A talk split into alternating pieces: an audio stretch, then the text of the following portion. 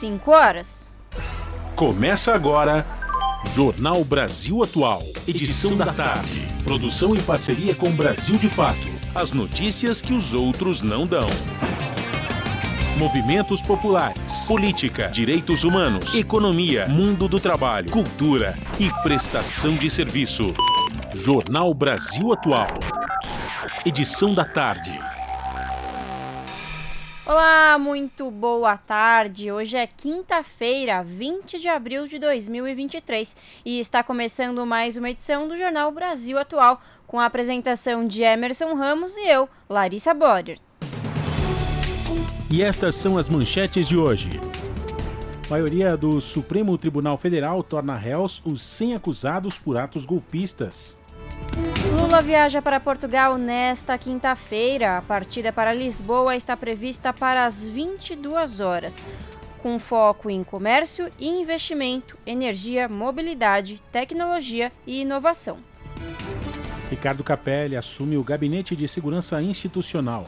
A informação foi divulgada pelo ministro da Secretaria de Comunicação Social, Paulo Pimenta, em uma rede social.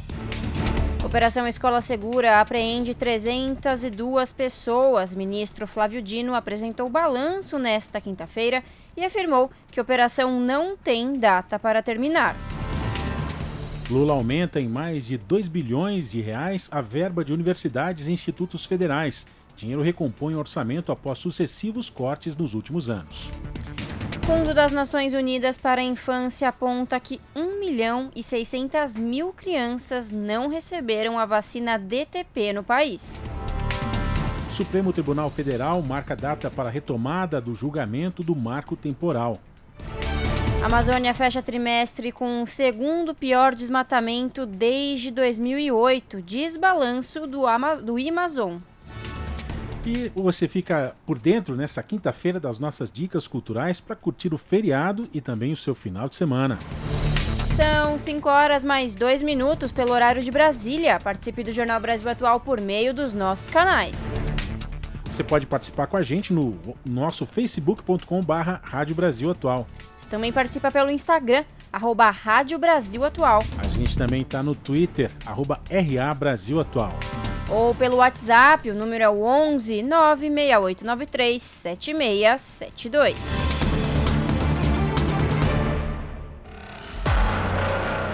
Você está ouvindo?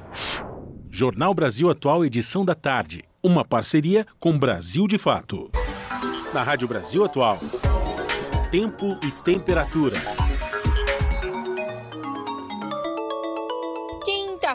Pouco nublada e geladinha na região da capital paulista. Neste momento, os termômetros marcam 18 graus. Sem previsão de chuva para hoje, os períodos da noite e madrugada serão de tempo limpo e firme com temperatura mais baixa na casa dos 11 graus.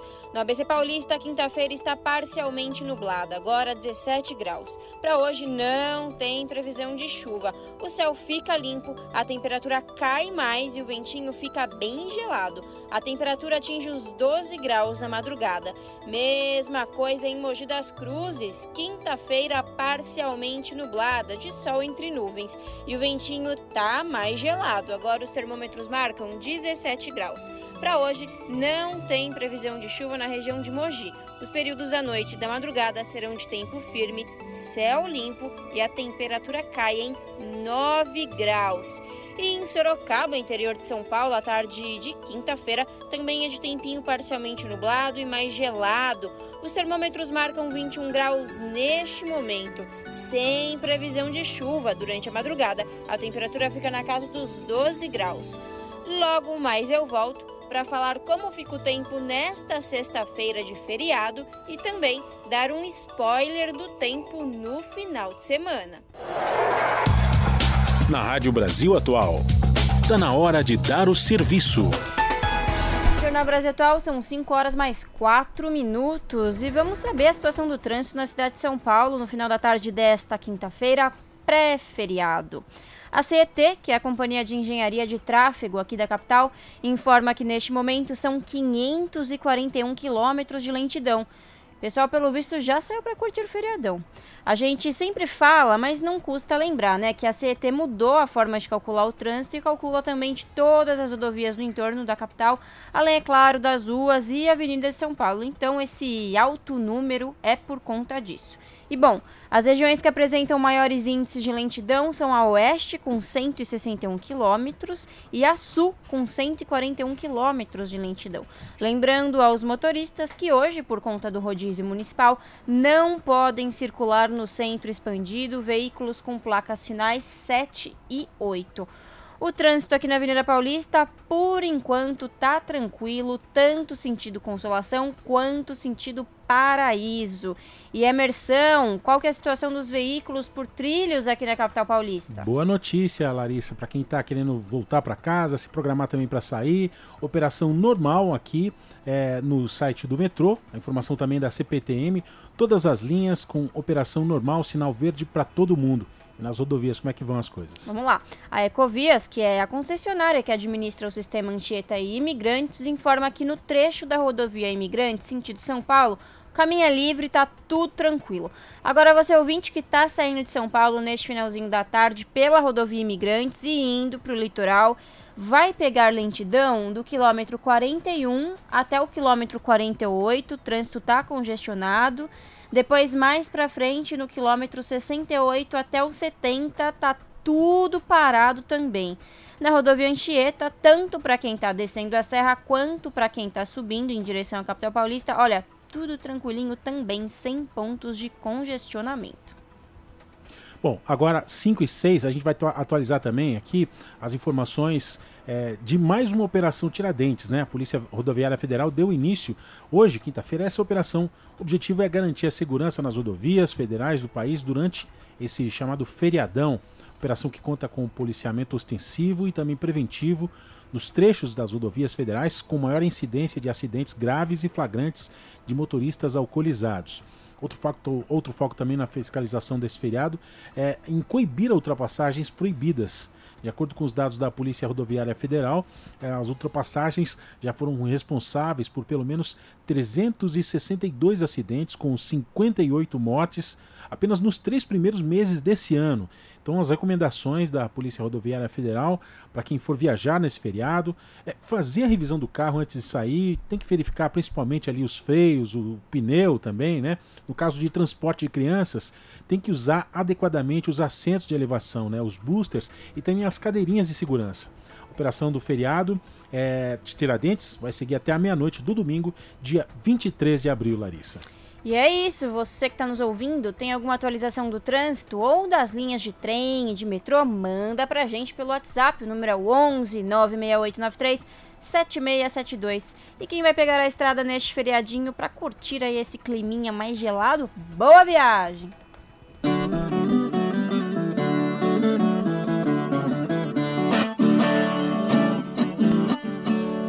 As músicas que as outras não tocam, as notícias que as outras não dão. Aqui na Rádio Brasil Atual, a cidade e o sertão.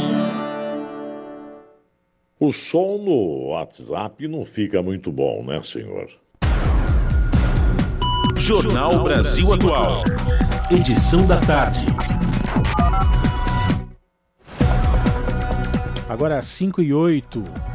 E a maioria do STF torna réus os 100 acusados pelos atos golpistas. E até o momento, seis ministros votaram a favor do recebimento das denúncias. Vamos saber mais aqui com a repórter Ana Lúcia Caldas. O Supremo Tribunal Federal formou maioria de votos para transformar em réus 100 denunciados pela Procuradoria-Geral da República pelos atos golpistas do dia 8 de janeiro.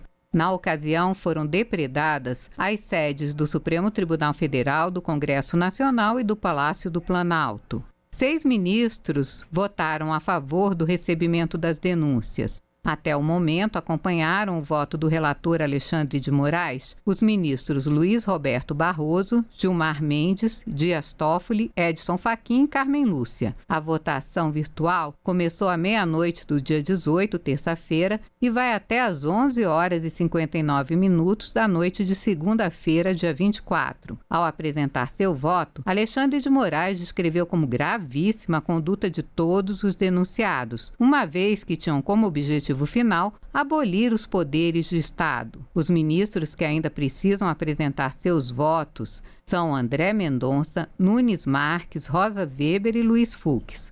Com o processo sendo iniciado, haverá coleta de provas e depoimentos de testemunhas de defesa e acusação. Depois, o STF ainda terá de julgar se condena ou absolve os acusados, o que não tem prazo para ocorrer. As denúncias envolvem crimes previstos no Código Penal: associação criminosa, abolição violenta do Estado Democrático de Direito, golpe de Estado, ameaça, perseguição, incitação ao crime e dano qualificado. A PGR também cita o crime de deterioração de patrimônio tombado. Levantamento do STF mostra que das 1.400 pessoas que foram presas no dia dos ataques, 294 permanecem no sistema penitenciário do Distrito Federal. As demais foram soltas por não representarem mais riscos à sociedade e às investigações. Da Rádio Nacional em Brasília, Ana Lúcia Caldas. Presidente Lula viaja para Portugal nesta quinta-feira. A partida para Lisboa, capital de Portugal, está prevista para as 22 horas desta quinta com foco em comércio e investimento, energia, mobilidade, tecnologia e inovação e saúde. Mais detalhes na reportagem de Sayonara Moreno. Com prioridade na política externa, o presidente Lula decidiu antecipar para hoje à noite a quarta viagem internacional deste terceiro mandato. Durante esta quinta-feira, Lula cumpre compromissos oficiais no Palácio do Planalto, incluindo a cerimônia de liberação de recursos às entidades filantrópicas de saúde. A partida para Lisboa, capital de Portugal, está prevista para as 10 horas da noite desta quinta-feira. Com foco em comércio e investimento, energia, mobilidade, tecnologia e inovação e saúde, o presidente Lula cumpre a agenda em Portugal até o dia 25 de abril. No país, Lula vai ser recebido no próximo sábado pelo presidente de Portugal, Marcelo Rebelo de Souza, e pelo primeiro-ministro Antônio Costa. Já a viagem a Madrid, capital da Espanha, está prevista para 25 e 26. Por lá, o presidente Lula vai ser recebido pelo rei Felipe VI e também pelo primeiro-ministro espanhol Pedro Sánchez.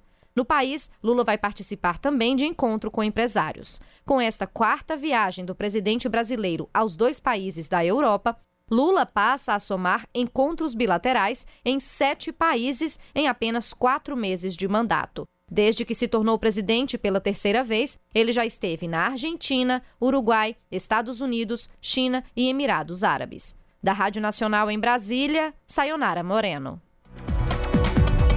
Agora 5 e 12. Ricardo Capelli assume o gabinete de segurança institucional. Essa informação foi divulgada pelo ministro da Secretaria de Comunicação Social, Paulo Pimenta, no Twitter. Vamos saber aqui mais sobre isso com Alessandra Esteves. O secretário executivo do Ministério da Justiça, Ricardo Capelli, será o chefe interino do GSI, Gabinete de Segurança Institucional. A informação foi divulgada pelo ministro da Secretaria de Comunicação Social, Paulo Pimenta, no Twitter. Mais cedo, o general Gonçalves Dias pediu afastamento do cargo de ministro do GSI. O presidente Lula já aceitou o pedido de demissão. O ministro deixou o cargo no mesmo dia em que vídeos que estavam sob sigilo por fazerem parte de inquérito policial foram divulgados pela CNN. As imagens mostram o general e outros funcionários da pasta dentro do Palácio do Planalto no dia 8 de janeiro, quando vândalos invadiram as sedes dos três poderes. Ricardo Capelli é formado em jornalismo, com pós-graduação em administração pública pela Fundação Getúlio Vargas. Foi secretário de comunicação do Maranhão no governo de Flávio Dino e secretário nacional de Esporte, Educação, Lazer e Inclusão Social no governo de Dilma Rousseff. Nomeado secretário executivo do Ministério da Justiça, Capelli assumiu a intervenção na segurança pública do Distrito Federal logo após os atos golpistas de 8 de janeiro. Com informações da Agência Brasil, Alessandra Esteves para a Rádio Agência Nacional. A Bolsa Fiscal abre 13 exceções para gastos e garante investimentos em áreas prioritárias. Projeto de lei encaminhado pelo governo ao Congresso não restringe transferência para a saúde de estados e gastos de doações. Mais detalhes com Douglas Matos. A proposta do governo para um novo arcabouço fiscal para o país, encaminhada na última terça-feira, dia 18, ao Congresso Nacional, contém uma lista de 13 despesas que não estarão sujeitas às restrições sobre gastos previstos no projeto. Segundo o governo, as exceções já estão previstas na Constituição e, segundo economistas ouvidos pelo Brasil de Fato, garantem investimentos em áreas prioritárias. O novo arcabouço fiscal limita o aumento das despesas do governo federal a 70% do crescimento da arrecadação da União do ano anterior. Isso significa que se o governo estima receber 100 milhões de reais em impostos a mais em 2024, por exemplo, poderá aumentar os gastos em 70 milhões de reais em 2025. Pela proposta, porém, não entram nesse limite os gastos com projetos ambientais financiados por doações. Hoje, o teto de gastos não autoriza essas despesas, mesmo quando elas são pagas com recursos que não saem dos cofres públicos. Também não entram no limite do arcabouço despesas de hospitais universitários federais custeadas com receitas próprias ou doações, outro ponto que o teto proibia. O Brasil, de fato, listou as três exceções para gastos do novo arcabouço. Número 1. Um, transferências constitucionais a estados e municípios para repartição com recursos de petróleo e tributários.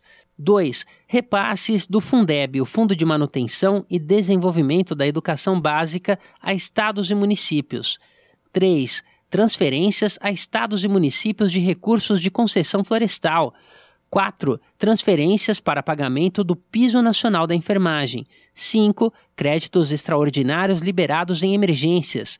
6. Despesas com projetos socioambientais custeadas com recursos de doações ou acordos judiciais ou extrajudiciais. 7. Despesas de universidades e hospitais universitários federais custeadas com receitas próprias de doações ou de convênios. 8. Despesas custeadas com recursos de transferência dos demais estados e municípios para execução de obras. 9. Despesas com acordos de precatórios a serem pagos com descontos. 10. Despesas com precatórios do Fundef, o Fundo de Manutenção e Desenvolvimento do Ensino Fundamental e da Valorização do Magistério, devidos a estados e municípios. 11. Despesas da Justiça Eleitoral com as eleições. 12. Despesas com aumento de capital de empresas estatais não financeiras. E 13. Despesas de cobrança por recursos hídricos da ANA, a Agência Nacional de Águas. Da Rádio Brasil de Fato, com reportagem de Vinícius Konchinski, locução Douglas Matos. Você está ouvindo? Jornal Brasil Atual, edição da tarde. Uma parceria com Brasil de Fato. Agora, 5 e 17 o presidente da Câmara anuncia que PL das fake news vai ser discutido e votado semana que vem. Vamos saber mais com o repórter Marcelo Larcher. O presidente da Câmara, Arthur Lira, anunciou para os dias 26 e 27, próximas quarta e quinta-feiras, discussão e votação do projeto que estabelece regras para o funcionamento das plataformas de redes sociais, ferramentas de busca e mensagens instantâneas, com obrigações e medidas de transparência e combate à propagação de notícias falsas. Lira disse que o plenário vai decidir se o projeto, conhecido como PL das Fake News, vai tramitar em regime de urgência ou não. Caso aprovado o requerimento de urgência, a proposta pode ser votada diretamente em plenário sem passar pelas comissões da Casa. Um ano atrás, pedido de urgência semelhante foi rejeitado pelo plenário, o que impediu a votação na época do texto elaborado pelo relator, deputado Orlando Silva, do PCdoB de São Paulo. A proposta, já aprovada pelo Senado, obriga as plataformas a adotarem mecanismos para limitar o compartilhamento em massa de notícias, inclusive com a identificação dos usuários que postarem fake news. Também equipara essas plataformas aos meios de comunicação tradicionais para efeitos da aplicação da legislação eleitoral. Além disso, prevê punições que podem chegar a multa de até 10% do faturamento bruto das plataformas, permite a remuneração das empresas jornalísticas pelo uso e compartilhamento de conteúdo e estende a imunidade parlamentar também ao conteúdo postado em redes sociais.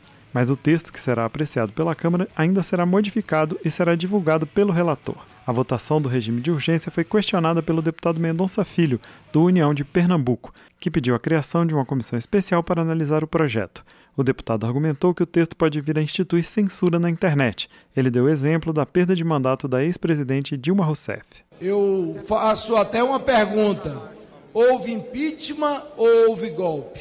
Vai ser classificado como impeachment ou golpe de acordo com a lei da fake news. Então, o pau que bate em Chico também bate em Francisco. Aqueles que hoje querem essa legislação, que para mim ela pode derivar para a censura, amanhã podem estar amargando o veneno desse próprio projeto de lei. O presidente da Câmara rebateu a crítica de Mendonça Filho. Arthur Lira disse que a proposta está sendo discutida há três anos na Câmara e que o regime de urgência está no regimento. Além disso, vai definir questões importantes que envolvem a vida dos brasileiros. Aqui nós temos interesses gigantescos de big techs, de monetização, de responsabilização, e tudo caiu em cima da liberdade de expressão. E essa liberdade de expressão tirou dezenas de redes de parlamentares do ar. E não é justo para essa casa que não tem o seu direito de imunidade material estendido para a internet para garantir o acesso dos parlamentares às redes sociais. Não é justo para essa casa não ter como investigar quem planta terror na vida dos nossos filhos nas escolas. Para que o regime de urgência seja aprovado, são necessários votos favoráveis de 257 dos 513 deputados. Da Rádio Câmara de Brasília, com informações de Antônio Vital, Marcelo Larcher. O governo sanciona mudanças na Lei Maria, Maria da Penha. E as medidas serão mantidas enquanto houver risco à integridade física, psicológica, sexual, moral ou patrimonial da mulher ou de seus dependentes. Os detalhes na reportagem de Cristiane Ribeiro o presidente Lula sancionou mudanças na Lei Maria da Penha. Agora, mulheres vítimas de violência doméstica ou familiar poderão obter medidas protetivas já a partir da denúncia do caso à autoridade policial ou a partir de alegações escritas. Na prática, será garantida a proteção de urgência para essas mulheres, independentemente da tipificação penal, da existência de inquérito policial, boletim de ocorrência ou ainda do ajuizamento da ação e as medidas serão mantidas enquanto houver risco à integridade física, psicológica, sexual, moral ou patrimonial da mulher ou de seus dependentes. O texto é de autoria da ex-senadora e atual ministra do Planejamento, Simone Tebet, e foi aprovado na Câmara em março, no pacote de projetos analisados na Semana da Mulher. O entendimento foi de que a medida garante a proteção porque evita brechas ou interpretações interpretações diversas de juízes e policiais. A lei também deixa bem claro que a Maria da Penha vai ser aplicada em todos os casos de violência doméstica, independentemente da motivação ou da condição da ofendida ou do ofensor. As mudanças estão publicadas na edição desta quinta-feira do Diário Oficial. Com informações de Priscila Mazenotti, da Rádio Nacional no Rio de Janeiro, Cristiane Ribeiro. Agora, 5h22, seguindo aqui no Jornal Brasil Atual, edição da tarde, vamos falar sobre publicidade. E o Senado que aprovou um projeto que vai garantir a divulgação dos direitos fundamentais e humanos na publicidade dos órgãos públicos. As citações das garantias da Constituição, estatutos da criança, do adolescente e do idoso, por exemplo, também serão exibidas pelas emissoras públicas de rádio e de TV. Vamos saber aqui os detalhes com a reportagem de Erika Christian. Por unanimidade, o plenário aprovou o projeto da ex-senadora Patrícia Saboia, que torna obrigatória a difusão dos direitos fundamentais e dos direitos humanos pelos três poderes. A proposta estabelece que o Executivo, Legislativo e Judiciário deverão divulgar em suas esferas de atuação as garantias previstas na Constituição Federal no Estatuto da Criança e do Adolescente, no Estatuto do Idoso, na Convenção Americana sobre Direitos Humanos, nos Pactos Internacionais dos Direitos Civis e Políticas dos Direitos Econômicos, Sociais e Culturais, na Convenção sobre Eliminação de Todas as Formas de Discriminação contra a Mulher, na Convenção Interamericana para Prevenir, Punir e Erradicar a Violência contra a Mulher, na Convenção sobre os Direitos das Crianças e nos seus protocolos adicionais. Pelo projeto, Os contra-cheques dos servidores públicos federais vão trazer trechos dessas leis com ênfase àquelas que se referem às mulheres, crianças, adolescentes e idosos.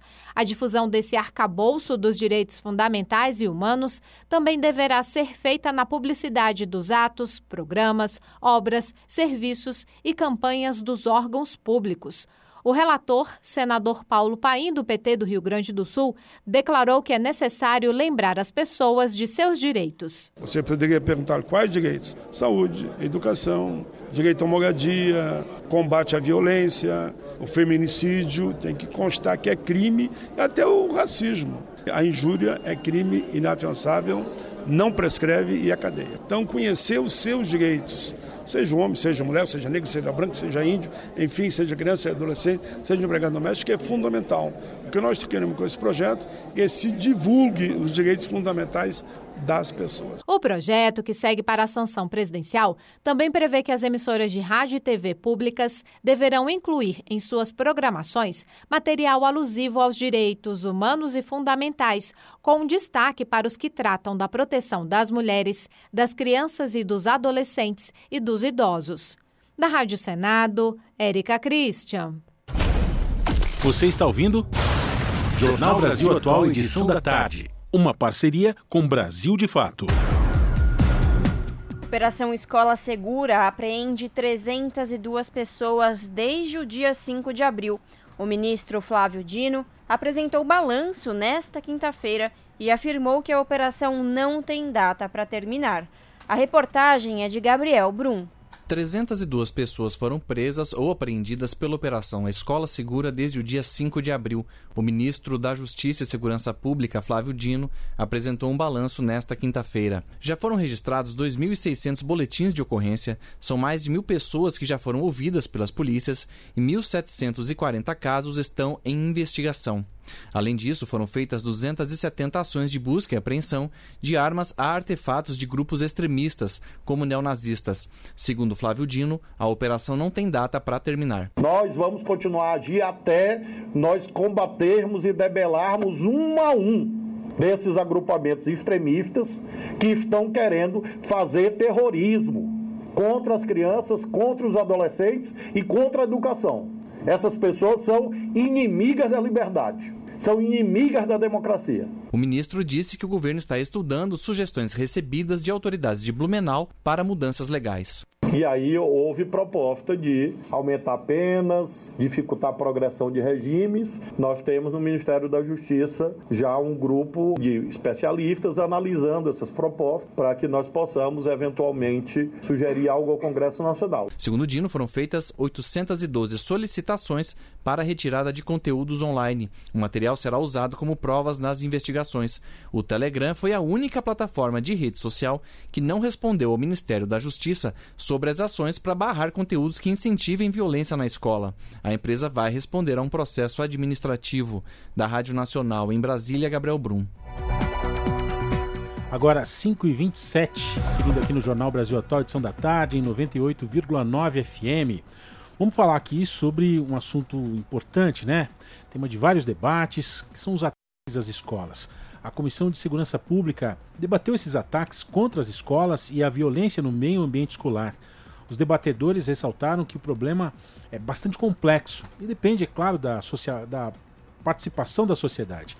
Assim também como ações em saúde mental, medidas legais, além de outras medidas. A gente vai saber aqui um pouquinho mais sobre esse tema na reportagem de Yara Faria Borges. Em audiência na Comissão de Segurança Pública, especialistas debateram o ataque a escolas, uma iniciativa do senador Ângelo Coronel do PSD baiano, que apresentou dados de estudo feito pela Unicamp, Universidade de Campinas. O estudo ressalta que o perfil dos criminosos aponta jovens de 10 a 25 anos que sofreram bullying na escola e que apresentam transtorno mental não tratado, ressaltou o senador Ângelo Coronel. Desde 2002, o Brasil registrou 23 ataques a escolas. Destes, 10 nos últimos dois anos. Em 2023, a média é de um por mês. A cobertura de imprensa também é um dos fatores apontados pelo estudo com um papel importante na multiplicação dos casos, uma vez que os agressores buscam por notoriedade. Isso é muito grave. Representando a ABERT, Associação Brasileira das Emissoras de Rádio e Televisão, Rodolfo Salema disse que houve uma mudança na postura editorial de veículos de comunicação para evitar dar visibilidade ao criminoso e o efeito contágio. Já o comandante-geral da Polícia Militar de Santa Catarina, Aurélio da Rosa, explicou que o Estado trabalha com prevenção de violência em ações multidisciplinares. Na avaliação dele, a atuação de força de segurança impediu que a tragédia na creche em Blumenau fosse maior. Representando o Ministério da Justiça e Segurança Pública, Marivaldo Pereira citou a criação de uma rede com delegacias de investigação e de crimes cibernéticos, agência de inteligência, integração das polícias, entre outras, como resposta à violência nas escolas. Segundo o governo, a violência não é apenas um problema de segurança pública, disse Marivaldo Pereira. E tem um ponto que é consenso em todo o governo, de que esse não é um problema de segurança pública. Esse problema vai muito além da segurança pública. Se nós decidimos tratar este problema exclusivamente da perspectiva da segurança pública, nós já perdemos. É um problema que exige ampla mobilização da sociedade, ampla mobilização das famílias, ampla mobilização da comunidade escolar e o amplo diálogo com os estudantes. Ao anunciar que o Ministério da Educação liberou 3 bilhões de reais para investimento nas escolas, o representante da pasta, Ian Evanovic, ressaltou a importância da escola. As saídas de curto prazos, elas passam pelo esse, esse diálogo com a comunidade, com os atores da segurança pública, com aqueles que cuidam dos meios de comunicação, mas também acreditamos muito que é preciso destacar o papel que a escola exerce a escola, ela não é um espaço de violência, é um espaço de difusão do saber. Presidente do Conselho Federal de Psicologia, Pedro Paulo Bicalho defendeu a discussão da saúde mental como uma política pública que inclua a atuação de psicólogos na educação. Nós precisamos de uma política perene. Nós precisamos, ao estar nesse cotidiano das escolas brasileiras, construir um, um outro modo de se entender nesse mundo que nós vivemos. Portanto, nós precisamos enfrentar os modos como os discursos de ódio circulam entre nós, os modos como o punitivismo se faz com uma política entre nós, enfrentar a violência a partir de muitos profissionais, de muitos e muitos saberes. Representantes no Brasil das empresas Meta, que controlam o Facebook, WhatsApp e Instagram, e do Google, garantiram que trabalham com segurança das redes, possuem protocolos contra a disseminação de violência e atuam em parceria com autoridades. Da Rádio Senado, Yara Farias Borges. E especialistas defendem que militarização não resolve problemas de violência nas escolas, com exemplos de outros países. A repórter Maria Neves acompanhou o debate com os deputados. Para os participantes de debate sobre aumento dos atos de violência nas escolas, medidas como a instalação de detectores de metal e a presença de segurança armada nas instituições de ensino não resolvem o problema. Pelo contrário, podem estimular esse tipo de ataque. O professor de educação da Universidade de São Paulo, Daniel Cara, foi enfático ao afirmar que a melhor prevenção é que o ambiente escolar seja democrático e saudável. O especialista, que foi um dos coordenadores do Grupo de Trabalho de Educação do Gabinete de Transição do novo governo, ressaltou existir inclusive uma tese chamada Teoria da Janela Quebrada, que demonstra a correlação entre ambientes degradados e aumento da violência. Colega de cara do grupo de transição para o novo governo, a professora da Faculdade de Educação da Universidade de Brasília, Catarina de Almeida, sustenta que a experiência dos Estados Unidos deixa claro que transformar a escola em prisão não é uma boa ideia. A professora relata que desde 1989, algumas instituições de ensino norte-americanas contam com segurança armada. Hoje, segundo afirma, especialistas clamam por sua retirada, porque os ataques até aumentaram. Os Estados Unidos eles computam, inclusive, é, ataques, inclusive, no caminho da escola, no ônibus escolar ou em atividades esportivas, culturais é, diretamente organizada ou que as escolas estejam é, envolvidas. Então, a inserção nas escolas de artefatos de segurança, tais, como os catracas, né, ou detector de metal, segurança armada, não vai enfrentar o impacto do extremismo de direita nos jovens. Né? Pelo contrário, esses jovens, eles querem confronto, né? Um dos autores do pedido para a realização da audiência pública, o deputado pastor Henrique Vieira, do PSOL do Rio de Janeiro, também rejeita a militarização de instituições de ensino. O deputado ressalta que duas escolas que sofreram ataques com maior número de mortos nos Estados Unidos contavam com policiais. Assim como os demais debatedores, pastor Henrique Vieira defende que as forças de segurança devem focar principalmente em inteligência, uma vez que os ataques são organizados pela internet. Ações como rondas nos arredores das escolas também podem ser efetivos, mas a solução para a violência depende de mudanças culturais, defende o deputado precisamos enfrentar no cerne do problema. Porque existem violências que estão no campo do imponderável, a ação de um indivíduo. Mas o que nós estamos percebendo é uma tendência. Daí não dá para se explicar apenas por ações individuais. Tem uma cultura instaurada que estimula esse tipo de comportamento, que é uma cultura de ódio, que é uma cultura de preconceito, que é uma cultura de discriminação. Tem a ver com racismo, com misoginia, tem a ver inclusive com aversão à escola. Então, nós precisamos de ações interdisciplinares possam enfrentar a cultura do ódio e do extremismo e valorizar a escola como um espaço de diversidade. Para a presidente da União Nacional dos Dirigentes Municipais de Educação, Josevanda Franco, soluções como a militarização não funcionam porque a violência nas escolas reflete o que acontece na sociedade.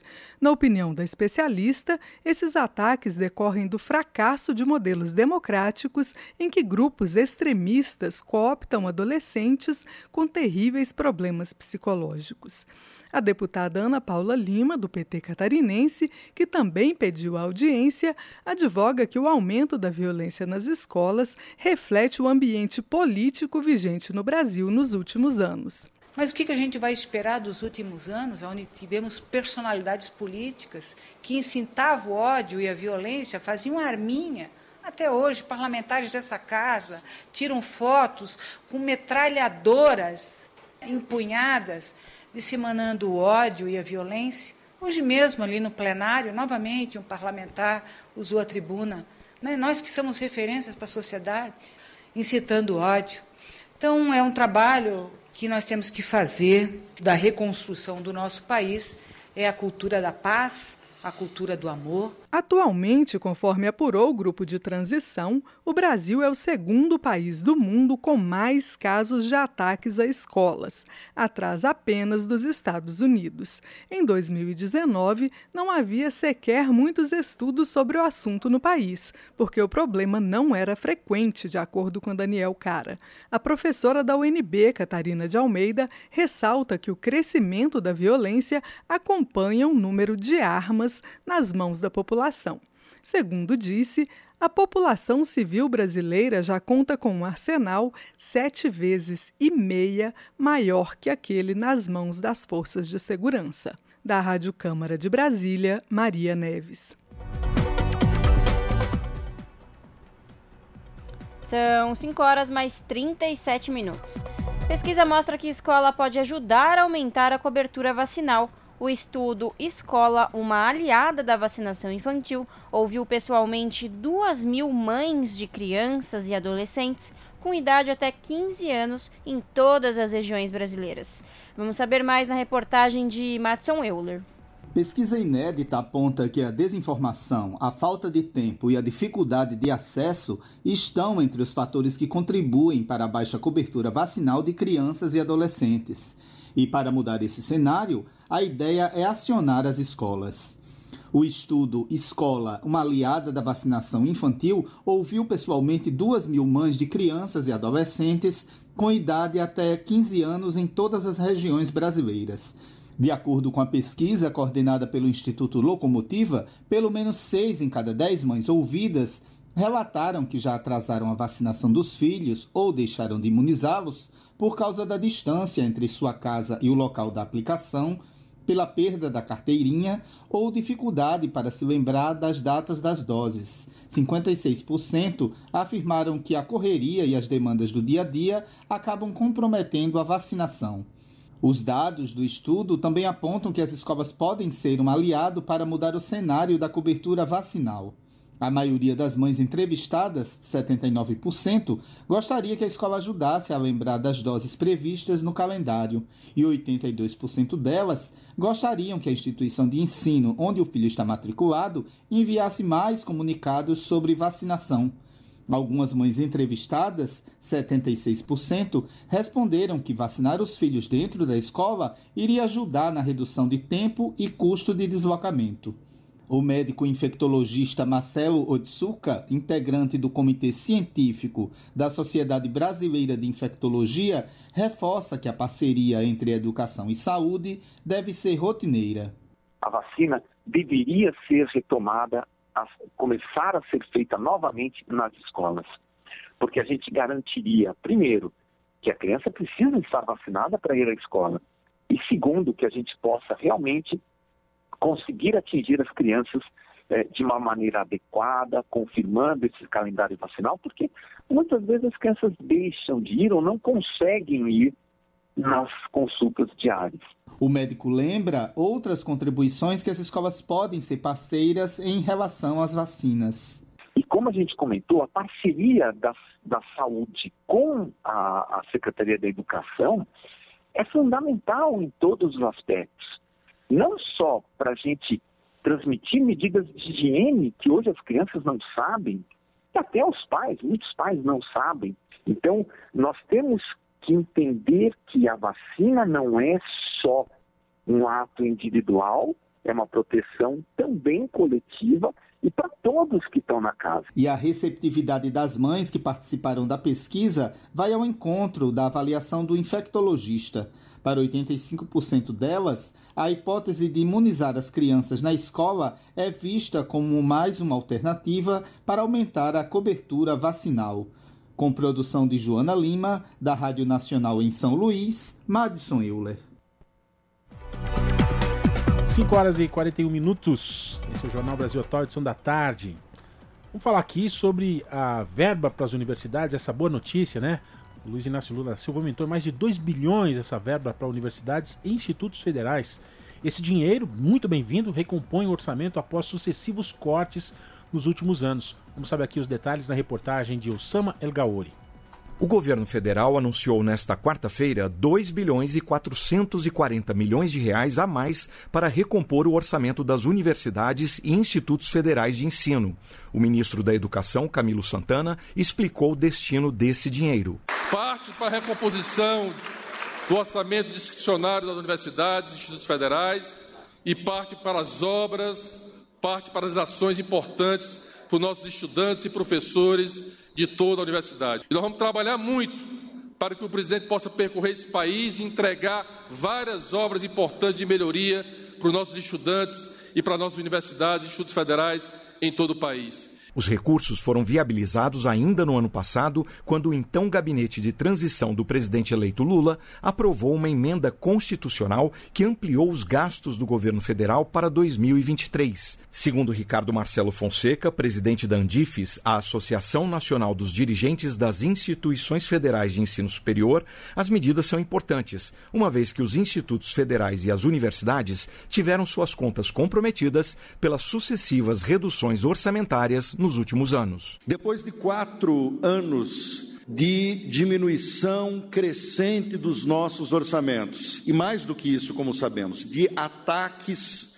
às universidades que eram continuamente detratadas, no segundo semestre do ano passado, vimos que 2023 seria impossível absolutamente impossível. Segundo o ministro da Educação, Camilo Santana, as obras paradas ainda terão um outro reforço. O presidente deverá, nos próximos dias, anunciar uma ação importante.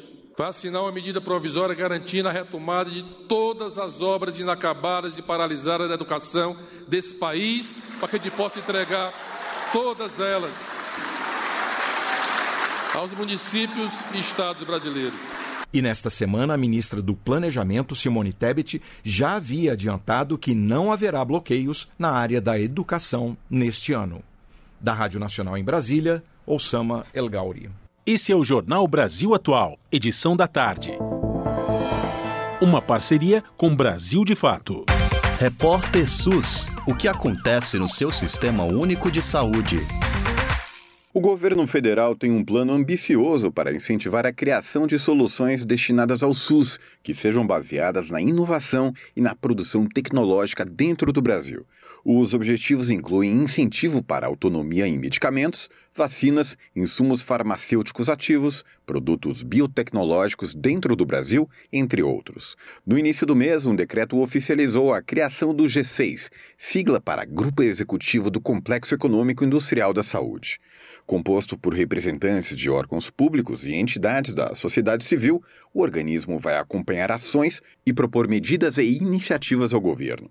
Especialistas ouvidos pelo Brasil de Fato ressaltam que o investimento em tecnologia tem potencial que vai além da garantia de autonomia para o SUS. Para eles, esse é um objetivo que por si só já tem importância significativa para o país. Carlos Gadelha, secretário de Ciência, Tecnologia, Inovação e Insumos Estratégicos em Saúde do Ministério da Saúde, apoia essa tese. Ele afirma que a perspectiva de um complexo econômico industrial da saúde é um avanço na concepção da saúde coletiva e pública. Por que, que eu digo que isso é uma nova visão? Na verdade, a gente coloca a saúde como parte endógena do processo de desenvolvimento econômico. Ela mobiliza 10% do produto interno bruto, 20 milhões, 25 milhões de trabalhadores diretos e indiretos, um quarto da pesquisa nacional e, ao mesmo tempo, a saúde é SUS, é acesso universal e a gente crescentemente está reforçando o diálogo com a sustentabilidade ambiental. O G6 vai reunir pastas como o Ministério da Saúde, o Ministério da Educação, o Ministério do Desenvolvimento, Indústria, Comércio e Serviços e a Casa Civil. Cadê explica que o grupo deve atuar em conjunto com organizações da sociedade civil. A ideia, segundo o secretário, é promover a articulação governamental para reduzir a vulnerabilidade tecnológica do SUS, estimular a produção nacional e a cooperação global. Que a saúde é uma área crítica do desenvolvimento econômico. Então, é uma ruptura de paradigma onde eu não posso mais pensar de modo separado a dimensão social, a dimensão ambiental e a dimensão econômica do desenvolvimento. E a percepção e a perspectiva do complexo econômico industrial da saúde, na verdade, ela retira a saúde como uma, apenas como uma despesa social necessária, compensatória, necessária, e coloca a saúde como parte e como uma visão de futuro, de investimento, de inovação, de geração de emprego e renda. De acordo com o decreto, as ações para fortalecer as políticas públicas voltadas para o complexo serão conduzidas para reduzir a vulnerabilidade tecnológica do SUS. A meta é garantir estímulo à produção nacional e foco na necessidade de estabelecer redes de suporte e ambientes colaborativos. Débora Raimundo Meleque é coordenadora da Comissão Intersetorial de Ciência, Tecnologia e Assistência Farmacêutica do Conselho Nacional de Saúde. Em entrevista ao Brasil de Fato, ela destacou que o complexo tem papel estratégico para o processo de reconstrução nacional que o Brasil vive. A saúde, ela é estratégica para o nosso país e uma das principais áreas que possam, de fato, dar as respostas que o nosso país necessita após um período tão difícil de tantos desmontes e desrespeitos ao povo brasileiro que passamos nesses últimos seis anos. Termos esse grupo reinstalado e criado é, traz a perspectiva tanto da soberania nacional, mas que possa também dialogar e proporcionar a articulação das políticas públicas, em especial da ciência, da tecnologia, da assistência farmacêutica, dialogando diretamente no território e com as diferentes áreas do nosso país, de maneira a suprir as necessidades sociais das tecnologias que se façam é, necessárias conforme a realidade a qual estaremos vivendo na situação de saúde, na situação sanitária. Melec também aponta para a importância social e estratégica do complexo. é um projeto de desenvolvimento estratégico para que possa é, trazer a força de trabalho com qualidade e competência, gerando com isso é, valorização das trabalhadoras, dos trabalhadores, trazer a valorização da ciência, trazer o olhar e a necessidade de fixação dos nossos pesquisadores e pesquisadoras no país, e nesse sentido, mostrar que é possível e é indissociável tratarmos economia de saúde.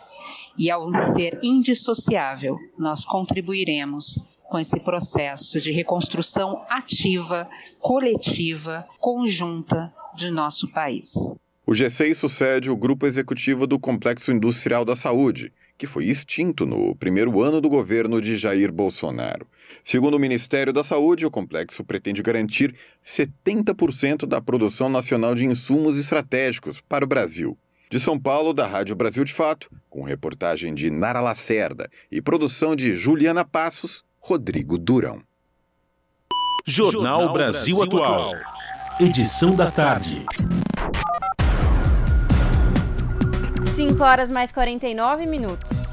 De acordo com o Unicef, Fundo das Nações Unidas para a Infância, 1 milhão e 600 mil crianças não receberam a vacina DTP no país.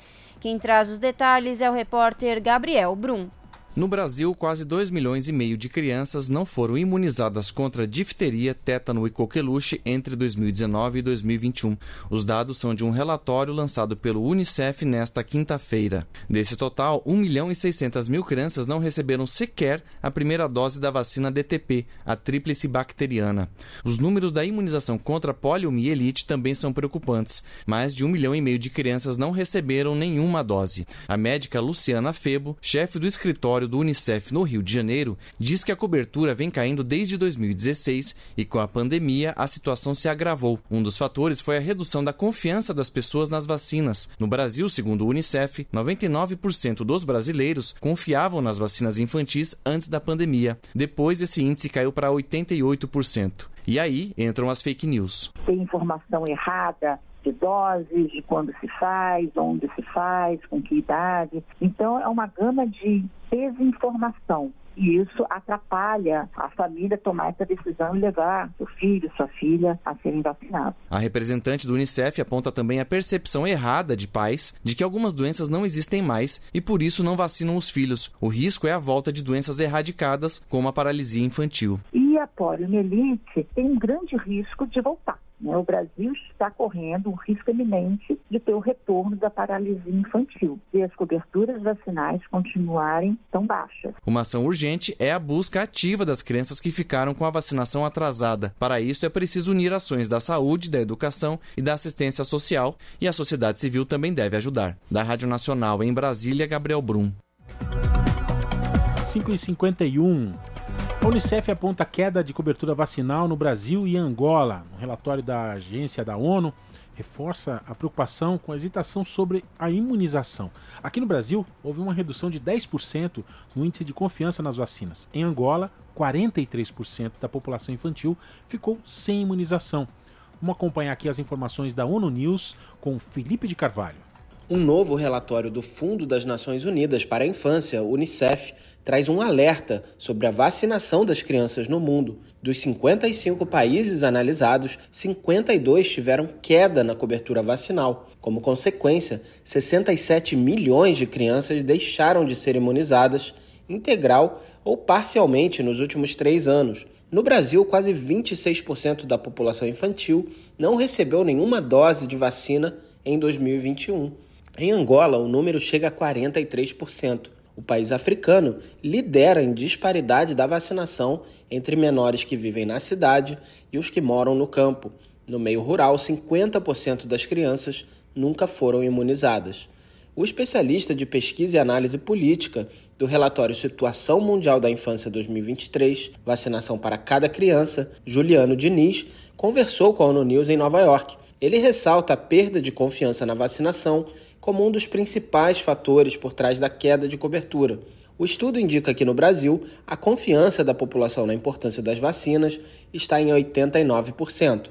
é importante destacar que houve uma queda de 10 pontos percentuais. Então, o Brasil estava beirando quase que 100% é, nesse número né, de pessoas que acreditam que a vacina é importante para a criança. Então, houve uma redução e é importante que a gente é, se mantenha em alerta. O levantamento aponta que fatores como polarização política e aumento da desinformação estão impulsionando a, a hesitação vacinal. Diniz acredita que o fluxo acentuado de notícias falsas sobre vacinas, inclusive nas redes sociais, pode ter uma influência nos dados do Brasil. Ele explica que boa parte das crianças que nunca foram vacinadas estão em zonas rurais, em áreas urbanas de maior pobreza e em áreas de conflito ou crise humanitária. Sobre o contexto angolano, Diniz destaca a importância de estratégias focadas nas crianças que vivem fora das cidades. O caso de Angola merece destaque porque o número é bastante é, é, alarmante, né? 50% dessas crianças que não recebem nenhuma dose de vacina está no meio rural, o que nos indica que estratégias precisam ser desenhadas para que a gente possa a, a, atingir essa criança. Se você comparar, por exemplo, com Moçambique, apenas 11% das crianças estão no meio é, no meio rural. O especialista do Unicef afirma que nos últimos 10 anos houve uma estagnação na imunização no caso da América Latina, foi identificada uma queda de cobertura vacinal básica desde 2017, intensificada com a crise da Covid-19.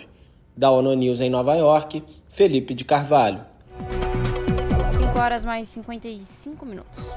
E a ONU quer mais envolvimento de jovens na tomada de decisões para o futuro. Em relatório, o secretário-geral das Nações Unidas avalia que, sem a participação da juventude, as políticas públicas seguirão insuficientes. Da ONU News em Nova York, os detalhes com Mayra Lopes. Um futuro justo, equitativo e sustentável para todos. Não será possível sem o envolvimento de 1,2 bilhão de jovens em todo o mundo, disse o secretário-geral da ONU, Antônio Guterres, em um documento publicado nesta quarta-feira.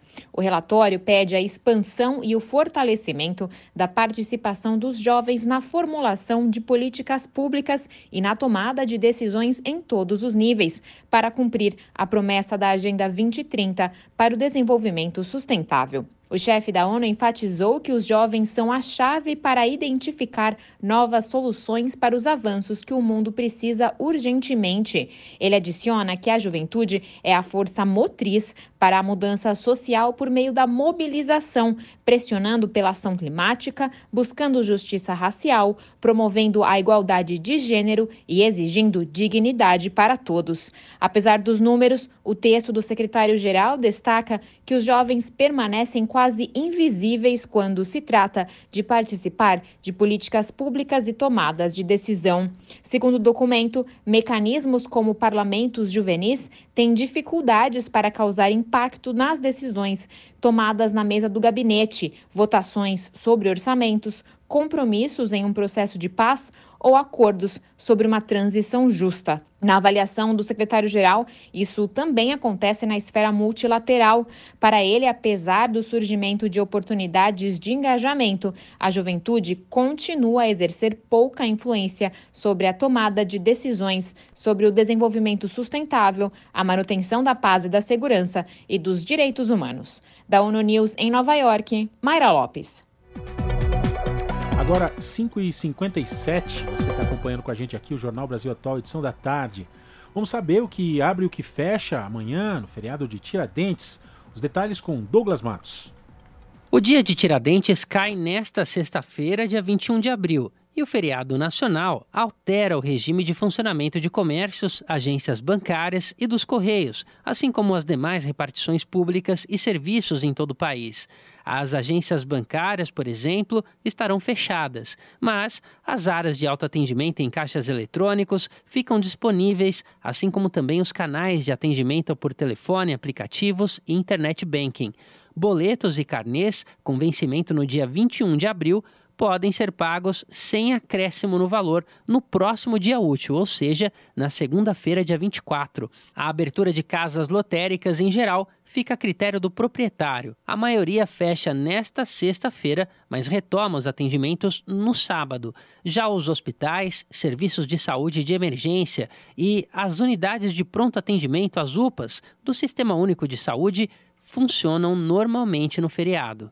Farmácias e drogarias também devem abrir porque se enquadram na lista de serviços essenciais. Em relação a transportes públicos, como a administração ocorre por meio das prefeituras, é importante que você procure se informar sobre os horários de funcionamento de acordo com a sua cidade. Em São Paulo, por exemplo, as linhas de ônibus funcionam com base nos horários de final de semana e os trens podem operar com velocidade reduzida. Já em Recife, as frotas funcionam normalmente. A abertura de restaurantes, bares, supermercados e lojas de comércio ocorre de forma facultativa, a depender dos órgãos locais, como os sindicatos dos lojistas da região. Em geral, shoppings funcionam em horários especiais e supermercados abrem as portas normalmente. Mas é importante ficar atento, porque os horários podem sofrer alterações. De São Paulo, da Rádio Brasil de Fato, com reportagem de Mariana Lemos. Locução: Douglas Matos. Se você gosta do nosso jornalismo independente e quer rever nossas entrevistas e reportagens, acesse o canal da Rádio Brasil Atual no YouTube. Nosso endereço é youtube.com/barra Rádio Brasil Atual. Ajude a nossa voz ser cada vez mais forte e ir cada vez mais longe. Inscreva-se em nossos canais, curta e compartilhe o conteúdo Rádio Brasil Atual e TVT. Rádio Brasil Atual e TVT. Compromisso com a notícia, compromisso com a democracia, compromisso com você. Na região da Avenida Paulista, pontualmente, 18 horas. Rádio Brasil Atual.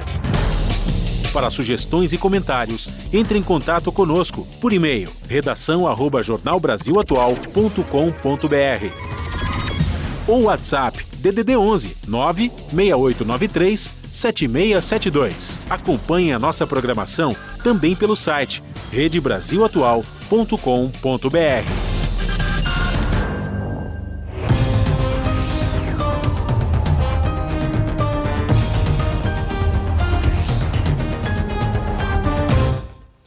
Bom, agora a gente segue aqui no Jornal Brasil Atual, edição da tarde.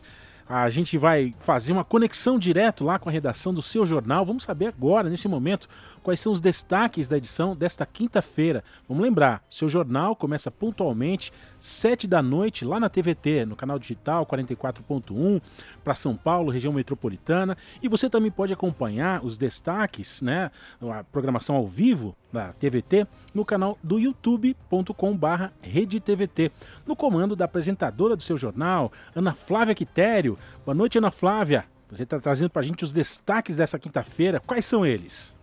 Olá, Emerson e Lares. Uma ótima noite de quinta-feira a vocês e a todos os ouvintes da Rádio Brasil Atual.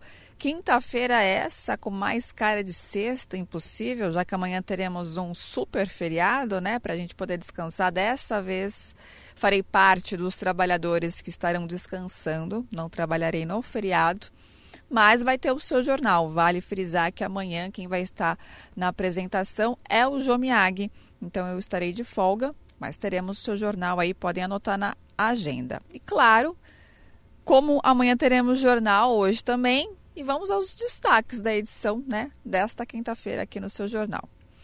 Hoje, o dia de aula em Diadema, no ABC, não foi só para alunos, mas para toda a comunidade.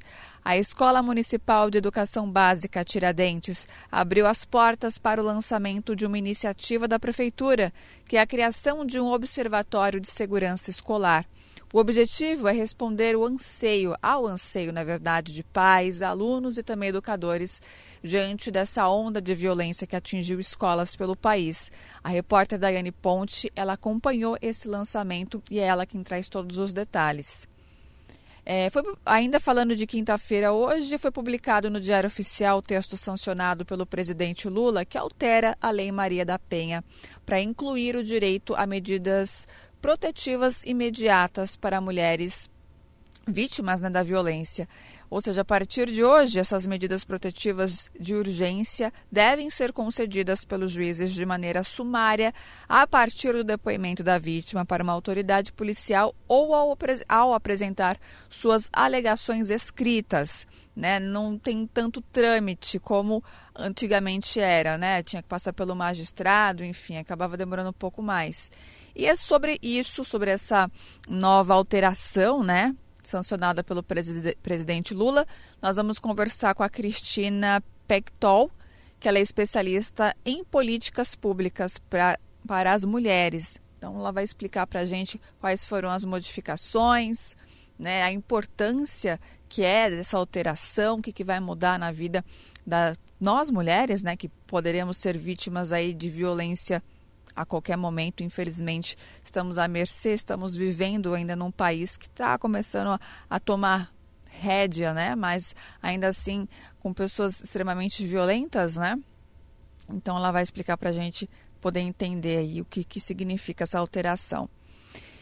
E para finalizar, um relatório da Comissão de Fiscalização Financeira de Controle mostrou que de 2019 até 2022 o governo Bolsonaro destacou, descartou mais de 2 bilhões de reais em vacinas e remédios que passaram da validade. Olha só, uma perda enorme, ainda mais que no meio né, estão vacinas contra a Covid-19 jogadas fora nos momentos mais agudos da pandemia.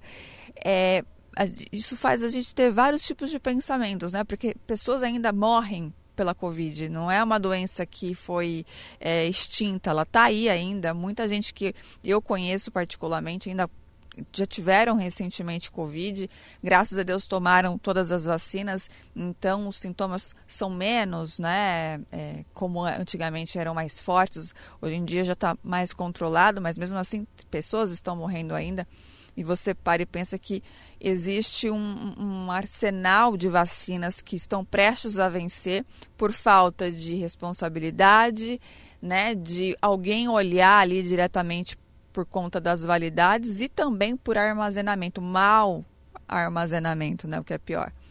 Então, é, é uma notícia que acaba embrulhando o nosso estômago. Bom, mas claro, também teremos outras notícias e informações que vocês vão assistir completas pontualmente às sete da noite no seu jornal. Bom programa, Lares e Emerson. Um beijão grande para todo mundo e até daqui a pouco.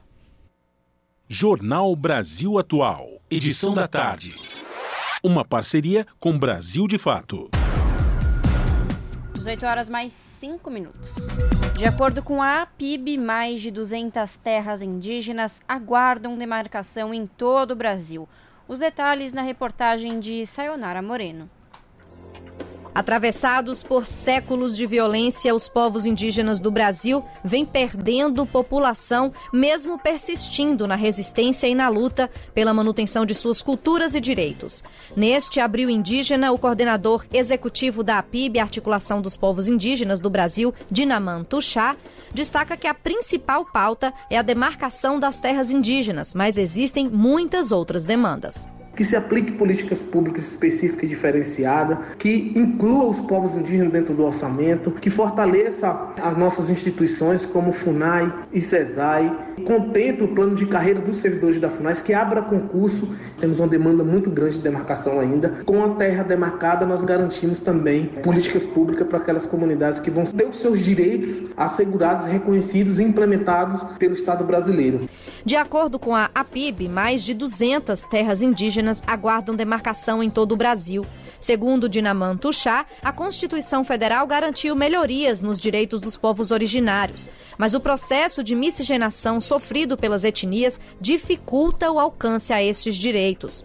O professor de História da Universidade Federal do Recôncavo da Bahia, Fabrício Lírio, explica que a chegada dos portugueses em 1500 deu início a uma série de invasões aos povos indígenas, que ainda está em andamento. Essa invasão colonial, ela continua acontecendo. Por nós, sociedade brasileira, através do garimpo, através do agronegócio, do desmatamento, na minha visão, isso é uma continuidade da invasão que foi iniciada lá atrás. Por isso que eu acho que o termo invasão é interessante se a gente entender que ali é só um episódio de uma invasão que continua. A demarcação das terras indígenas também é a principal pauta do acampamento Terra Livre, a maior assembleia dos povos indígenas brasileiros. O evento está marcado para os dias 24 a 28 de abril em Brasília. Organizado pela APIB, o encontro é intitulado O Futuro Indígena é Hoje, sem demarcação, não há democracia. Em nota, o Ministério dos Povos Indígenas informou que concluiu o processo para a homologação de 12 terras indígenas já prontas para serem demarcadas, respeitando a diversidade dos biomas brasileiros. Em todo o Brasil, cerca de 680 territórios indígenas estão regularizados. De acordo com o último censo do IBGE, o Brasil tem quase 900 mil indígenas distribuídos em 305 etnias. Com sonoplastia de Jailton Sodré, da Rádio Nacional em Brasília, Sayonara Moreno. Agora às 6 e 8, você está acompanhando com a gente aqui nos 98,9 FM, Jornal Brasil Atual, edição da tarde. E o STF, o Supremo Tribunal Federal, marca data para a retomada do julgamento do marco temporal. O julgamento foi suspenso após pedido de vista do ministro Alexandre de Moraes. Dois ministros já deram seus votos: Edson Fachin, contra a tese, e o ministro Nunes Marques, a favor. Vamos saber mais aqui na reportagem de Gésio Passos. A presidente do STF, a ministra Rosa Weber, anunciou nesta quarta-feira a data da retomada do julgamento do marco temporal para demarcação de terras indígenas, 7 de junho. Pela tese, os indígenas só teriam direito sobre as terras que estavam em sua posse no dia 5 de outubro de 1988, quando a Constituição foi promulgada.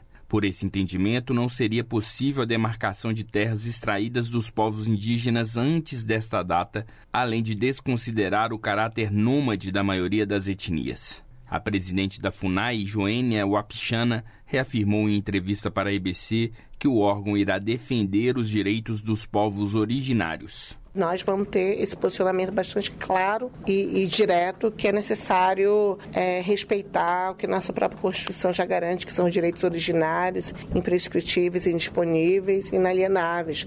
Trata da, de reconhecer que o, o, marco temporal é inconstitucional e é preciso deixar bem claro, definitivamente enterrar essa tese do marco temporal, que para nós é totalmente contra a, a nossa Constituição e que fere a vida dos povos indígenas. O julgamento julgamento do marco temporal foi suspenso após pedido de vista do ministro Alexandre de Moraes. Dois ministros já deram seus votos: Edson Fachin contra a tese e o ministro Nunes Marques a favor. Joênio Apichana também reforçou a necessidade de fortalecimento da FUNAI para que os indígenas possam ser atendidos. É uma nova gestão, né? essa gestão sombria que a gente viveu ali no passado, a gente está numa expectativa de arrumar a casa.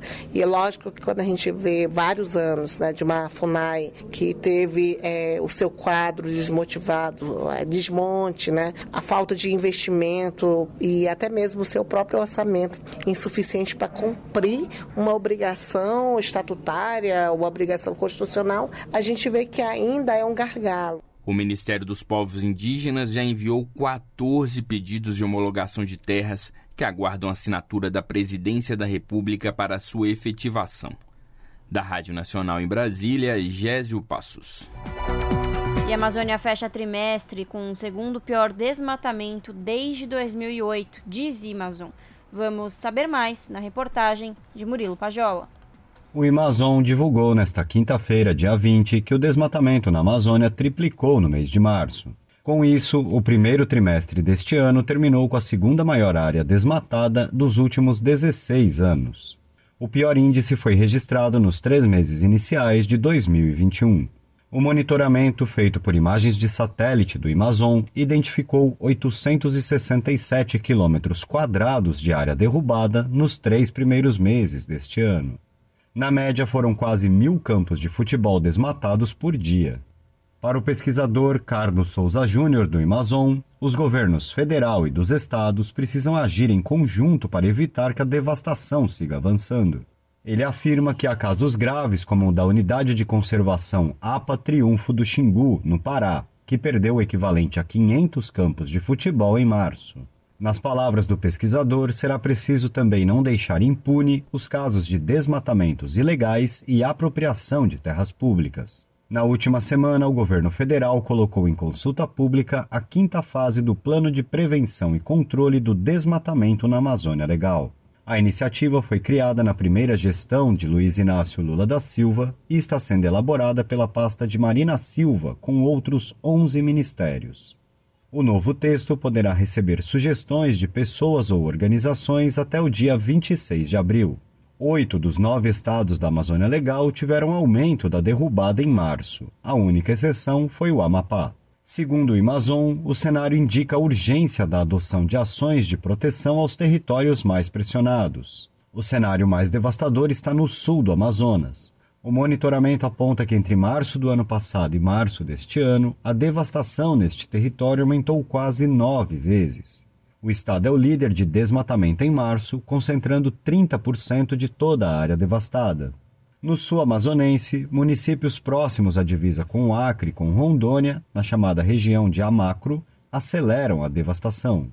A região perto das divisas com o Pará e o Mato Grosso também foi muito afetada. De São Paulo, da Rádio Brasil de Fato, com reportagem de Murilo Pajola, locução Rodrigo Gomes. Esse é o Jornal Brasil Atual, edição da tarde. Uma parceria com Brasil de Fato. Larissa e ouvintes, a gente chega aqui no Jornal Brasil Atual, edição da tarde, para trazer mais uma agenda cultural para esse final de semana. Hoje é véspera de feriado, 20 de abril, e tem muita coisa boa acontecendo nesse feriadão. A gente começa aqui com a dica gratuita, é a exposição Essência, Jardim Interior Atsunobu Katagiri na Japan House. A Tsunobu é um dos maiores mestres da arte da Ikebana e trouxe uma instalação botânica para ocupar o andar térreo da Japan House. A exposição gratuita oferece um momento de contemplação em meio à loucura da Avenida Paulista e convida quem visita a apreciar a presença vital da natureza. E você também deve visitar o segundo andar, onde acontece outra exposição sobre as muitas faces do design japonês. Vale lembrar que a Japan House é acessível para cadeirantes e conta com alguns outros recursos de acessibilidade, como maquetes táteis e interpretação em libras de vídeos. Japan House fica na Avenida Paulista, 52, Bela Vista. Essência, Jardim Interior, Atsunobu Katagiri fica em cartaz até 30 de abril, de terça a sexta-feira, de 10 da manhã às 6 da tarde. Aos sábados, de 9 da manhã às 7 da noite. Domingos feriados, de 9 da manhã às 18 horas. Vamos relembrar, exposição gratuita.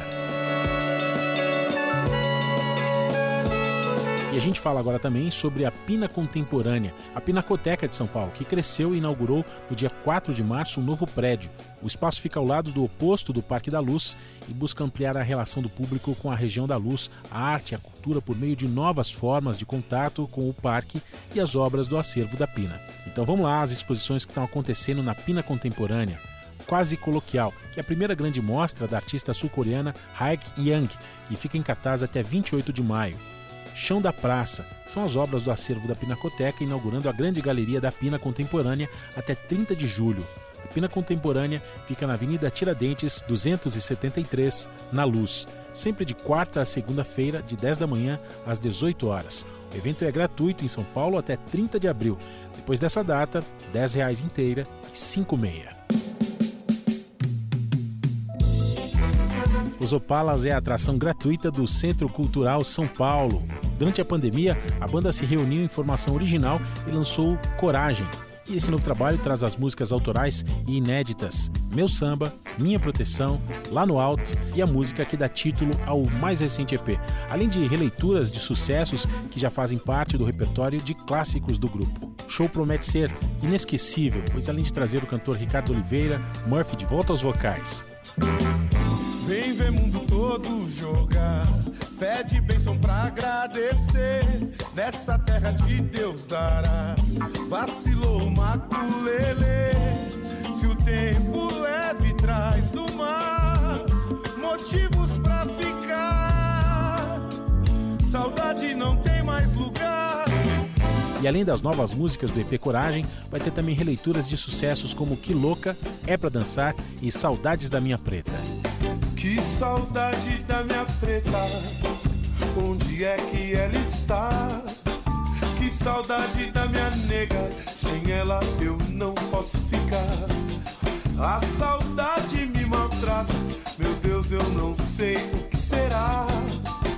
Que saudade da minha nega, preciso te encontrar. Os Opalas em show gratuito no Centro Cultural São Paulo, nessa sexta-feira, às sete da noite, na Sala Doniran Barbosa. O Centro Cultural São Paulo fica na Rua Vergueiro, número 1000, próximo ao metrô Vergueiro.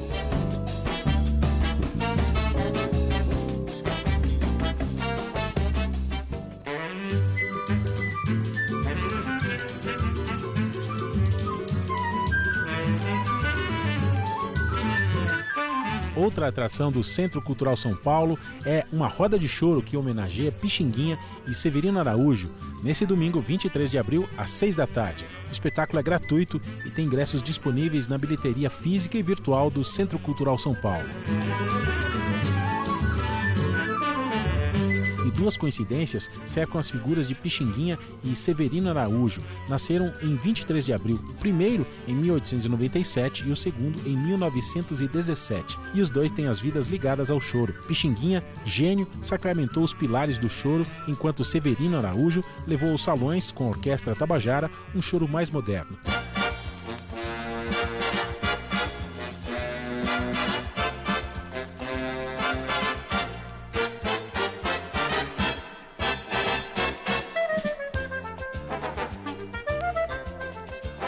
Essa roda de choro, que é uma homenagem a esses dois mestres da música brasileira, tem direção musical de Paulo Ceral.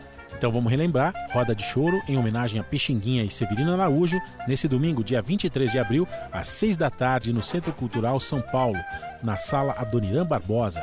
Ingressos gratuitos disponíveis na bilheteria física e virtual do CCSP. CCSP fica na Rua Vergueiro, número 1000, próximo ao metrô Vergueiro.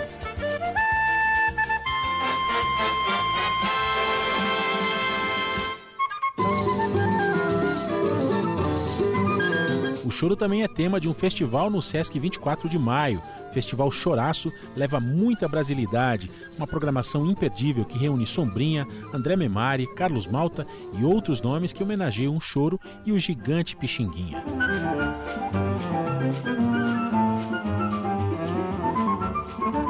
Neste mês de abril é celebrado o mês do choro, em homenagem a Pixinguinha, um dos maiores expoentes do gênero musical brasileiro. Músico nasceu em 23 de abril, data que se tornou o Dia Nacional do Choro, e para comemorar o gênero tão brasileiro, o Sesc 24 de maio apresenta o Festival Choraço. Vai ter shows, bate-papos e aulas que fazem parte da programação, trazendo artistas como Zé Barbeiro, Luizinho Sete Cordas, Celcinho Silva, Mário Seve e André Memari, além de artistas consagrados em outros ritmos, como Sombrinha. Serão ao todo 24 atrações até o dia 7 de maio e há apresentações gratuitas e outras pagas, a partir de 12 reais. Os ingressos já estão à venda no site do Sesc 24 de Maio e nas bilheterias da rede Sesc São Paulo. O choro surge na música brasileira no final do século XIX, no Rio de Janeiro, como uma manifestação urbana criada a partir de elementos de dança de salão, música popular portuguesa e africana. Mas diferentes de outras sonoridades dessa mesma categoria, como o samba, é considerado aquele que mais se aproxima da música erudita, tendo como uma de suas características o lirismo, a valorização da forma e certa sofisticação de arranjos e instrumentação por parte dos compositores. A identidade do choro enquanto gênero, no entanto, assumiu diversas novas tendências nas manifestações contemporâneas, com influências do próprio samba, da valsa, polka e jazz, refletindo uma característica tradicional. E ao propor essa série de shows de conjuntos e artistas solistas dedicados ao choro, o Sesc 24 de Maio está celebrando a valorização da produção atual do choro, seja ela mais próxima da sonoridade tradicional ou inclinada à música de concerto e outras roupagens contemporâneas. Vamos relembrar aqui Festival Choraço do Sesc 24 de maio. Atrações gratuitas e pagas a partir de 12 reais. O Sesc 24 de maio fica na rua 24 de maio, 109, no bairro da República, em São Paulo.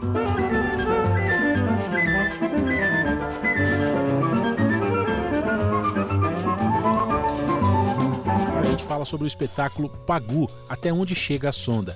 Manuscrito ainda inédito, deixado pela escritora, poeta, feminista, desenhista, jornalista e militante Patrícia Heder Galvão, chamada também de Pagu, é o ponto de partida para esse espetáculo. E em cena, os dois femininos dividem e se misturam no espaço, o da atriz e o de Pagu. As personagens compartilham temas como machismo, maternidade, feminismo, angústias, alegrias e processos criativos. O espetáculo Pagu, Até Onde Chega a Sonda, segue até 27 de abril, quartas e quintas-feiras, às 8 da noite, no Teatro Eva Hers, que fica na Avenida Paulista 2073, no bairro da Bela Vista. Ingressos a 60 reais inteira e 30 meia. Você também pode comprar os ingressos pelo bileto.simpla.com.br. E o Festival Sesc Melhores Filmes apresenta produções nacionais e estrangeiras que foram destaque em 2022, como o longa-metragem After Sun e também o filme Marte 1, que tem direção de Gabriel Martins. aí, ó. Ah, olha a carta que você deu, Nina. Dá um presente pra gente. Vai lá ver jogar, Nina? Sábado eu não posso, não. Vou fazer faxina na dona Bia. Ela pediu pro sexto e pediu pro sábado. Eu achei ótimo, né? É bom. É, duas diárias é maravilhoso. Maravilhoso. Nina, você acha que o papai ia ficar bravo se eu não quisesse mais jogar futebol? Você não quer jogar bola, não? Não é que eu quero parar de jogar bola. Eu penso em fazer outras coisas também. Tipo o quê? Meu sonho é virar astrofísico e participar de uma missão Marte 1. Nós, seres humanos, vamos tentar colonizar Marte. Em Marte 1, uma família negra de classe média baixa começa a reavaliar os sonhos depois da eleição de um presidente de extrema direita. A filha pensa em sair de casa após começar um namoro. O filho, que sonha estudar astrofísica, tenta entender as expectativas do pai, que queria que ele fosse jogador de futebol. Já a mãe começa a achar que foi amaldiçoada. Marte 1, um dos filmes em exibição no Festival Sesc Melhores Filmes.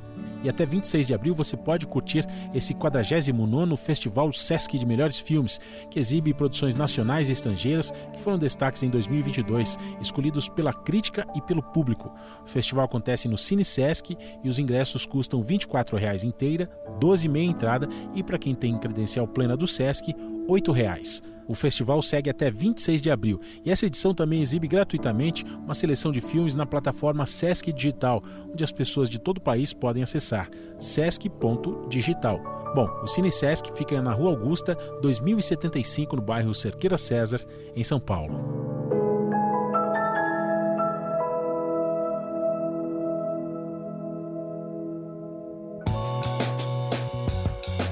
Vamos falar sobre mais uma exposição gratuita, Marc Chagall, no Centro Cultural Banco do Brasil, em São Paulo. A exposição Marc Chagall, Sonho de Amor, traz 191 obras do renomado artista franco-russo de origem judaica. Chagall revolucionou a arte do século XX com um novo e ousado uso de formas e cores. A exposição também ajuda a gente a conhecer não apenas o artista plástico, mas também o lado poeta de Chagall. Alguns poemas do artista estarão expostos para que a gente aprenda mais sobre sua trajetória de vida, marcada pelo amor pela vida e pelas artes. Marc Chagall, Sonho de Amor, está em exposição no Centro Cultural Banco do Brasil, São Paulo, que fica na rua Álvares Penteado, 112, no centro, até 22 de maio. Todos os dias, de 9 da manhã às 8 da noite, exceto às terças-feiras. Mais um evento gratuito para você. E na terça-feira, dia 25 de abril, tem show gratuito da Adriana Moreira, lá no CCSP, o Centro Cultural São Paulo. Tem gente que reza por mim, não sou de pedir socorro, eu sou um chefe de família. Quando eu vejo uma quadrilha, vou seguindo a minha trilha. O show é intitulado Canto de Alerta Samba Manifesto, em exibição na sala Doniran Barbosa. Os ingressos para o show gratuito podem ser reservados online no site do CCSP. É indigente,